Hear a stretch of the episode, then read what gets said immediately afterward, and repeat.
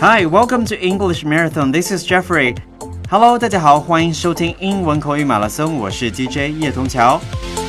And happy weekend to all of you guys. 那祝大家周末愉快。And you're listening to Weekend Special Edition.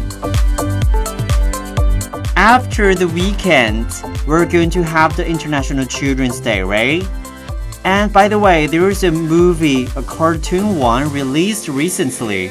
那最近呢，也有一部哎卡通的电影上映了。相信这部电影当中的角色呀，应该给很多的朋友都留下非常美好的童年回忆，including Jeffrey. Okay, the English name is called Stand by Me. 哆啦 A 梦 Stand by Me.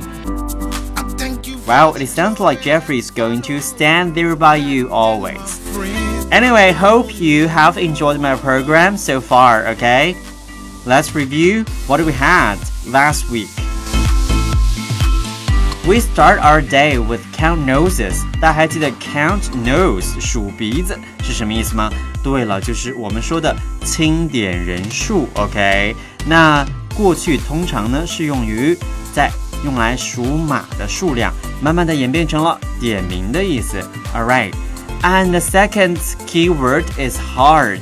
那第二个关键词呢叫做 hard，h a r d。So for example, don't be so hard on me, okay? 不要对我太刻薄。Don't be so hard on me, alright? And life is sometimes really tough. 生活呢的确有的时候特别艰辛。And I just want to say, don't be too hard on yourself. 不要对自己太 就是太不好了。一定要学会 enjoy living at the moment. OK，享受当下的生活。And next keyword is called check. OK, usually we say check it out. Check 什么意思呢？指的就是检查的意思。那 check it out，我们一起来看一看。Wow, next one is called buck. Buck, it means money，指的就是钱的意思了。So what is buck here? 我们知道现在很多人 都想 make a fast buck，只是想赚快钱呢。但是 Jeffrey 一定要倡导的是干嘛呀？一定要通过自己的 work or intelligence to get the money that you deserve. Okay?